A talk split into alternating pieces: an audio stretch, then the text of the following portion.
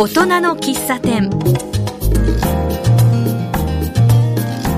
この番組はこの街を明るくする元気にするそんな活動を行っている方にお話を聞く番組です。えそして今回はですねまだ夏休みスペシャルとして2人のマスターでゲストをお呼びしていろいろお話を聞きたいと思います、えー私はマスター1橋爪徹です。あこんにちは、えー私、えーマスター2、えー桜井大樹です。よろしくお願いします。はい桜井さんよろしくお願いします。よろしくどうぞ。はい、えー今回はですね素敵な女性がゲストで。えーさっきからドキドキしてます、はい。しかもですねテーマがベリーダンスということなんですよ。えー余計ドキドキします。でねまあそういうことなんで桜井さんに黙ってやるとですね後でなんで教えてくれなかったんだって言われそうなんで、えー今日は2人でよろしくおどうも願いしますご好意ありがとうございます。会いたくてしょうがなかったです。はい。では早速ですね今日のゲストをご紹介します。自己紹介お願いできますか？はじめまして、花子がネイでベリーダンスクラス、初心者さん向けのベリーダンスクラスをさせていただいてます。まちこと言います。とベリーダンサーのダンサー名はムニーラと言います。よろしくお願いします。はいよろしくお願いします。ダンサー名のさムニーラってどういう意味、アラビア語でうん、光るとか照らすとか輝くとか、誰がつけたの？これ自分なんですよ。え自。分でつけるの？そうなんです。自分のマチコの M のついたなんかダンサー名をつけたいなって自分が思って意味を探していて自分で あの桜井さんこのマチコさんはそうですね有名人で言ったらどんな方に似てますか？うえっ、とねさっきからね頭の中に出てるのよ。出てるんだけどねその年だから名前が出てこない。あのなんだ AKB 系。ありがとうございます。そんな、テレビに出てる人に、はい、ね、重ねてもらえるとは。うん、でそのベリーダンスなんですけれども今ねベリーダンスがあのものすごく熱いんですよ。え知らなかった。知らなかったですか？あのでおそらくね桜井さんも私もあの知っているベリーダンスというのはそのベリーダンスのねほんの一部じゃないかと思うんです。えあれが全部じゃなくて一部なの？あの腰を振っていただく、はい。ちょっとエロチックなやつ。えっ、とねそういうイメージはね古いですええはい。そこで、えー今日はですね、えー桜井大輝、大輝の知らないベリーダンスの世界というテーマでですね、はいはいはい、えーいろいろ桜井さんの目からですね、うん鱗を落としていただきたいと思うんですよ。落ちますか？最後、番組の最後で鱗が落ちるかどうか。あ、はい。じゃあぜひぜひぜひ聞かせてください。はい。はい。まあ、まちこさんには、その辺をビシビシやっていただきたいと思いますので、よろしくお願いします。お願いします。あよろしく教はいえて、はい。あの、そもそもね、桜井さんね、えベリーダンスって英語で言うとどうなりますか？ええっとね BERRY かな。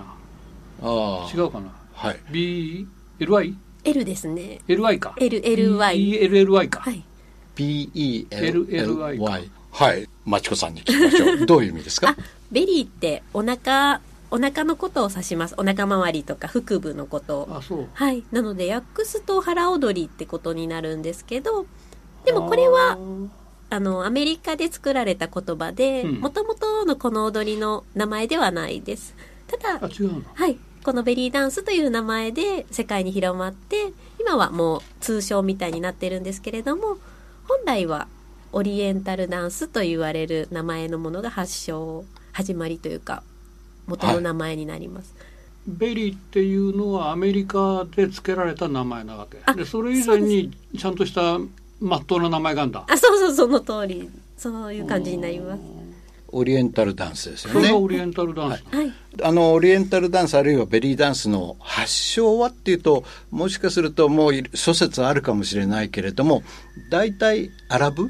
はい。アラブの地域と言われています。はい。そうね、はい。それはイメージとしては分かってた、そうですか、うんあのではあれは絶対アラブ系だってだってアラブの映画見たらみんなベリーダンス出てくるもんね。ああすごい。必ずな。あー見られるんですね。エジプトのほらなんか冒険のいろんな映画あんじゃん。うんああいうのには必ずあどっかのシーンでうんうんうん。出てくるじゃん。でも不思議だと思います。ねあの桜井さんのイメージのそのオリエンタルダンスあるいはベリーダンスの衣装ってどんな感じですか？いやあのブラジャーとそれから下はおへその下まで出してそれからえっ、となんだシースルースカート。的な？はい。みたいなんだあれがだってあれしか頭にないし残ってないし一番楽しいし、楽しい、うん、ただアラブ世界ってイスラムの世界じゃないですか、そうそうそうそう。そうすると女性はあまりその肌を露出しない世界じゃないですか。ダメじゃん。あれが不思議なの、不思議でしょ、うん、そのあたりってどうしてそうなったんあすすごいですね。はい。橋爪さんのリサーチ力がすごいと思います。そうなんですよね。私も同じことを思ってて、うん。そうあのイスラム圏は基本肌も出さない。むしろ目しか見せないような、ね。はい。ね、経験なイスラムの地域はそんな地域なのであんな衣装って、もうご法度で、はい。なので現地の人はああいう衣装ではおほぼ踊らなくて、うん。ああいう衣装を着て例えばエジプトなどで踊ってる人はエジプト人ではないことが多いそうです。うん。であの衣装はとアメリカとかを代表する西洋が作ったものでこう西洋から見た中東あの東洋のイメージをもとにああそうなんです。ショーアップしたものとしてあの衣装を作ってなのであの中近東諸国が作った衣装ではないですね。今ショーアップってショービジネスとして。はい。ショーアップって言葉が出ましたけれど、要するにそのショーダンスとして世界に広まったんですよね。うん。そうなんです。だから我々が知っているベリーダンスはそのショーダンスのベリーダンスなんですよ。はあはあはあ。はい。それは、うん、理解しようと思えばできるけどでもさそれ本場から苦情来ないの？そうですね。ただまあそれはもう結構昔のことで、うん。それが観光ビジネスにつながったりもしているので、はい。はで、えーもう一度そのじゃあそのオリエンタルダンスのルーツは何だかっていうと例えば宗教的な儀式とか他にどんなことがありますか？もうこれは本当に諸説あってそういった儀式っていうおっしゃる人もいますしあとエジプトなどではフォークロアと言われる民族舞踊が地域特有の民族舞踊があって、うん。そういった動きがベースになってるっていう話もあったりなので祈りとかいう第一信仰のとかも言う人もいますけど、古代まで遡れば、うん。そういったものもベースかもしれないですけれども、それとそのイスラムの国では家族でその女性だけが集まってベリーダンスをするっていうこともあるみたい。その時は別に女性だけだからいいんですよね。うんうんうん、私も聞いたことあります。はい。はい。でじゃあそれは何でやるかっていうと、うんこれからちょっとお話を聞くんですけれども、ね女性の体の健康維持、ベリーダンスっていうのはものすごくいいんです。あ見た目確かに言われりゃ、はい、うん、あれはくびれも出るわ。くびれもですよね。うんわかるわかる、はい。あれですか、あの、アラブの世界の女性って小さい子でも踊ったりするんですか？あって聞きました。はい。うんうん、小さいもう血血筋的に？はい。はい。音楽を聴いたら、うん。はい。だから、鱗その1、いいですか？あの、ベリーダンスっていうのは、うん。男のためのダンスってことではないんです。そこが俺理解できないんだでも難しいですね。一言では言えなくて、女性らしさを割と出すような動きが多い踊りなんですけれども、はい。男性のダンサーもいらっしゃって、はい、エジプト南部の地域発祥ナイル川流域地域の発祥の踊りがあるんですけど、うん。棒を持ってやるようなサイディと言われるものとかはもともとは男性が踊るものって言われてたりとはい。かもするので、男性が関わらないあの踊りではまないです。あなるほどね。はい。あの、マチコさんが踊るとき、そして教えるときは、あの、どういう系統の、どういうタイプの踊りをを教えるんですか？私自身はまだ講師としてはこの春からスタートしたところなので、はい。私が教えている生徒さんっていうのは初心者の方ばかりなんです。はい。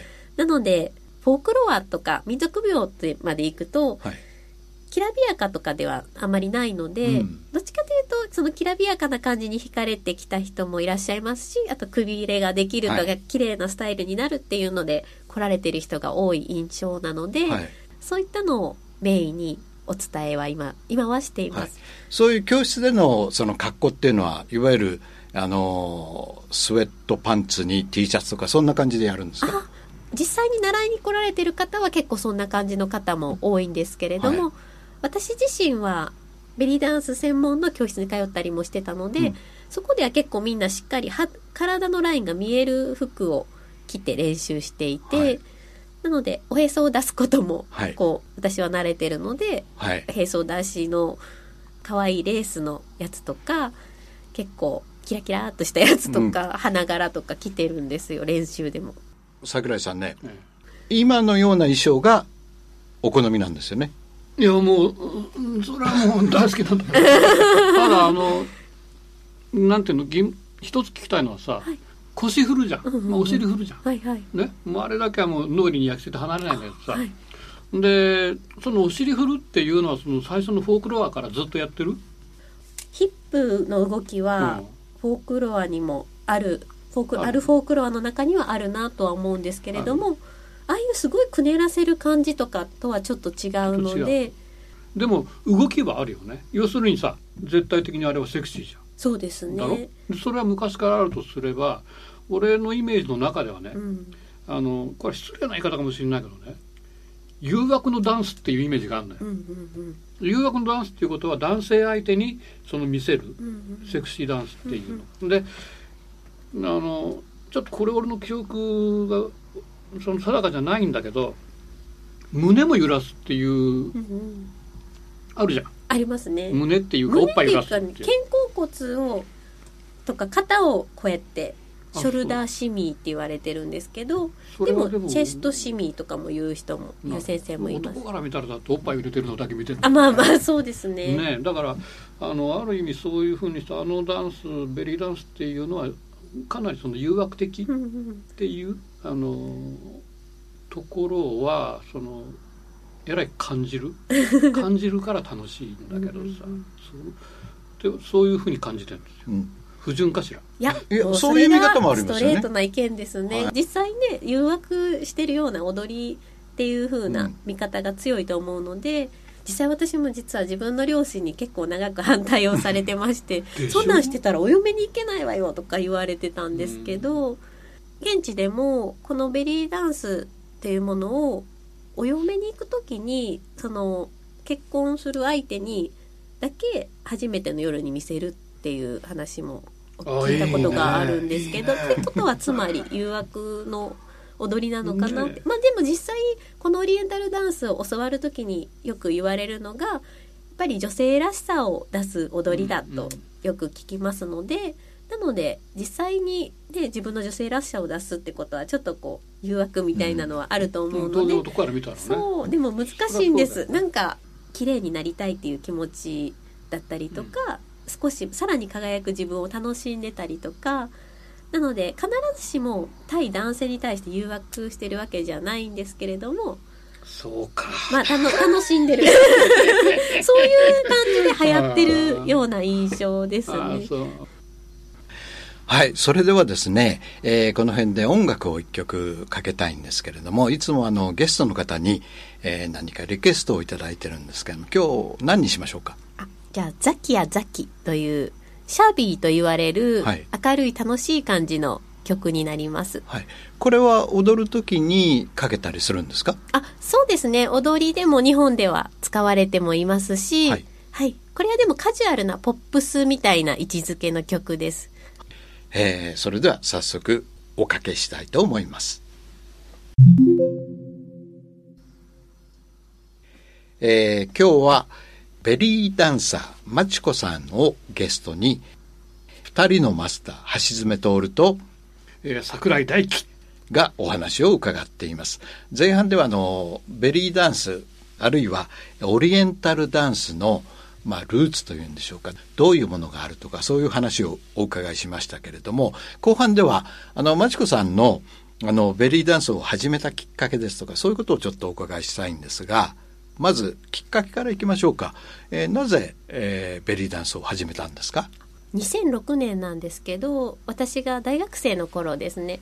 その頃大学入った頃から急にダンスがしたいってすごい思い始めてベリーダンスっていきなりはたどり着かなくていろいろ社交ダンスとかフラメンコとか、うん、ヒップホップとかとにかくいろいろ行っては見てたんですけれども、はい、あんまりピンとこなくってでそれの一方で私自身がダンスとは別で国際交流が好きだったんです、うん、こう英語も好きだったしいろんな国の人と関わることが好きで大学2回生ぐらいの頃なんですけどあの語学スクールでアルバイトをし始めたんですけれどもその大阪だったんですけれどもオーナーが香港マカオ出身の方で、はい、でその語学スクールをやってる一方でカルチャースクールも運営している教室で、はい、そこでベリーダンスクラスもあったんです。はい、そんな中でそのオーナーも女性だったんですけれどもベリーダンスの先生をされていてお誘い受けたのがきっかけで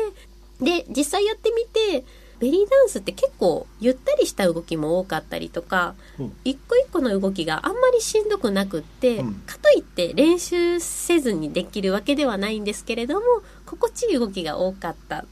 なのでその頃からやっててハマってます。あのまずそのベリーダンスの教室に行くと最初にどんなことを覚えるんですか？まずは姿勢とかですね。胸を開いてとかあとあんまりへっぴり腰にならないようにとか、うん、腰回りの姿勢にも気をつけたりっていうことが常にベースにあることと、はい、とどこの教室も共通だろうと思うのはアイソレーションって言われるんですけれども上半身を動かす、はい、胸の動きをする時とかこう腰の動きをする時とかこう個別に胸は胸腰は腰でそれぞれが動かせるようになので上半身動かしてる時に下半身も一緒についていかないとかそういうことは多分基礎クラスではどこでも言われることだと思います。はい、あとその体の中の筋肉とかそれも動かさないとダメですよね。中の筋肉って、外に筋肉はないかもしれないけど。そこが結構ベリーダンスの良さだった良さだなって思うんですけれどもよく言われるのはインナーマッスルとか言われていて、はい、なので外側をムキムキにするようなものではなくて内側の筋肉が大事と言われていてただ使い方を間違えると知らない間に外の筋肉でやってたりもするので、うん、そういうところは先生が見てあげてる必要はあるんですけれども、はい、ベリーダンスの良さはなのでどんどんどんどん筋力はくんですがそのつく場所が内側の筋肉であるということ。なので女性らしいフォルムになると言われていて、うん、外側ムキムキ筋肉とかではなくて内側が締まって外側は少しポテッとしてても逆に美しいと言われていてそのインナーマッスルっていうのは主にどの辺のインナーマッスルがあそれ難しい。でもまあ、はい、それはどのダンスも共通だと思いますけど体幹とかこの上半身の体幹部分とか、はいそこがメインですね。そこがしっかりしてることっていうのが大事であとは、はい、例えば内ももだったりとかは、はい、普段生きていてあんまり使わない、うん、力を入れないと思うんですけれどもベリーダンスの動きこうさっきから結構ヒップを動かす動きが多いっていう話も出てたんですけれどもそういった動きとかも、まあ、お尻の筋肉もだし内ももの筋肉も大事と言われていて、はい、内もも力入れるとかなかなかしないですけどでもここを鍛えていくとやっぱり女性にとってプラスなことが多いのは割と知ってる人が多いと思うんですけど、はい、こうね、お股が開かなくてい。いとか、はい、足のラインもきれいにしてくれるとか、はい、あと例えば尿漏れとか、うん、まあ、そういった部分にも、まあ、そこは骨盤底筋とかもあると思うんですけれどもその内内側を鍛えるということは本当にどんどん年を重ねていく女性にとってなんか本当に手助けしてくれる筋トレだとね、うん、私も勉強すればするほど思っていて、うん、なのですごいメリットがあると思うんです。私にもめさ私も子供2人産んでるんですけれども、はい、そういった産後の体にも私もすごい良かったと実感してますし、うん。なので人にもおすすめできるしあと自分のお母さんは割とベリーダンスなんてって思ってるので、うんうん。あれなんですけどでもおすすめなのになーって自分の母親に対しても思ってはいるんですけど。はい、はい。なるほどね。だから女性らしいフォルムがうんうん。できるっていうことですよね、はい。はい、あの目から鱗のそのいくつか忘れましたけど、女性がハマるんですよ。あそういうことね、うん。もうエステね。そう私もそう思ってて。うん言われりゃさあの動きはエステそのものだよな、うん、ああすごいですね。うん。やっぱそれはわかります。うんうん、うん。結果的に見たらさ。そう。でなおかついいのはあのぽっちゃりはうん。いいじゃん。あそうそうそう基そう。です本だってみんなぽっちゃりじゃん。あベリーの人。ベリーの人って。ああよくご存知ですね。だってあんま体は見てる。見てない。結構みんな見られたことあるんですね。あのお友達もいますよねベリーダンあサーねそうなんですいねる。であの一番上の生徒って何歳？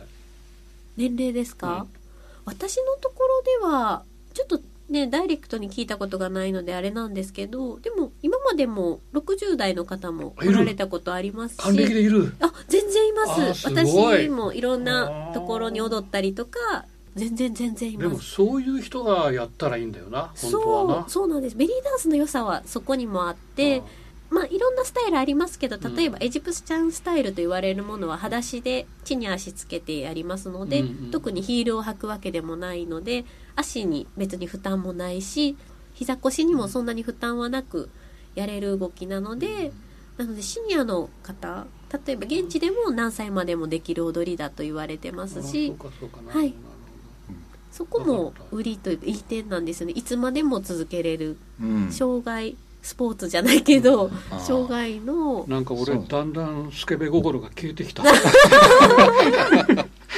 スペスケベ心を持って見てたんですか？それうそれ聞かないじゃん。それ聞かない。でもなんか嬉しいです。よくなんかいろんなダンサーさんがうん。そういう目で見られるとかうん。よく書いていらっしゃるんですけど、うん。まあそれは見られるわなと思いながらでも もっと深く学んでる人とかも実際いて、うん。私も知れば知るほどそんなただのセクシーな踊りって言われるようなものではないですし、そう。だから必然あのそのエステ系で言えばさ別におへそ出す必要ねえもんな。あまあそうなんですよね。うん。ただベリーダンスの練習という意味では実は出した方があそうか。ここの正しい位置とかわかるんだ。腰の動きをしっかり分かる。私は、うん。なのでレッスンでおへそ出してる理由はそれなんですね。あーなるほど。自分が動きがね。自分がちゃんと上達するためにはただちょっと私の生徒さんはまだね誰も出していなくって、うん。でも私も出さなくていいですよって言っていてやっぱり普通の感覚だとやっぱちょっとお腹出すの恥ずかしいっていうのが普通だと思うので、私はもうベリーダンス歴何年も やってて、うん。ずっとベリーダンス教室にいたからもう当たり前のように。そうそうね。そのエステって今説得力あるよ。でも本当にいやあの動きは効果あると思うもん、うんうん女の人は、はい。で俺女房には勧めないけど。えそうなんですか？うん。じゃあご自身どうですか？さっきあの男性のベリーダンサーもいるって話だったじゃないですか。え男は腰動かすの？あもちろんです。えやるの？はいはい。あーすごいはい。男性でシミーって言われる腰をプルプルプルってはい。前上下に動かす動きとか、うん。あやるんだ。素敵なシミーをする男性ダンサーもうん。いらっしゃって、なんとなくねあの内臓系にいいような気もしますよね。そうそうですね。絶対いいと思います。活性化される。腹筋にもいいね。腹筋にもいいしうん。うんうんうんううんん、だから結構スポーツ的なね、えー側面からも人気が出てるってことですよあね。そうですね。エクササイズみたいな感覚からの見方でも、ですよね。はい。わりかしそういうので入ってる人が新しく始める人が多いのかもしれないです、はい。ということで桜井さんどうですか？あの目から鱗少し落ちました？いや少しどころじゃないわ。うんそうですか。あの真面目なんだ。嬉しいです。真面目です。そうでそういう私ことなんだね。人によると思うんですけど私に関しては私自身もともと歴史とか文化が好きなのでしかも外国とかそういった文化とか歴史がもともと好きなので最近さらに楽しくてそうやってこうフォークロアとか民族的なことを教えてくださる人が増えたので、はいなのでさらに 余ってる マニア的な。まだやっぱずっと続けるの？あもうもう続けます、60までやるの？ちょっと決めてはいないですけどそうですね。流れに任せて。はい。えーそれではね今後の予定などを教えてもらえますか？はい、えっと、コンペティションやショーや新しいクラスの案内などがあります。えっと、日本でもコンペティションと言われる大会などが今、もう数年前から盛んになっていて、で、私もチャレンジさせていただくことになりました。9月7日の土曜日に品川プリンスホテルにて、と、コンペティションオリエンタルのソロプロ部門で出場します。あとは、9月の27日金曜日に、一橋学園が最寄りなんですけれども、学園坂スタジオというところで、朝の10時から11時で、体験レッスンを開催させていただくことになりました。一橋学園の方で、10月秋頃から月2回金曜日午前中で新しくレッスンを開催させていただく予定です。また、9月30日月曜日はお子様連れ OK のベリーダンスクラスです。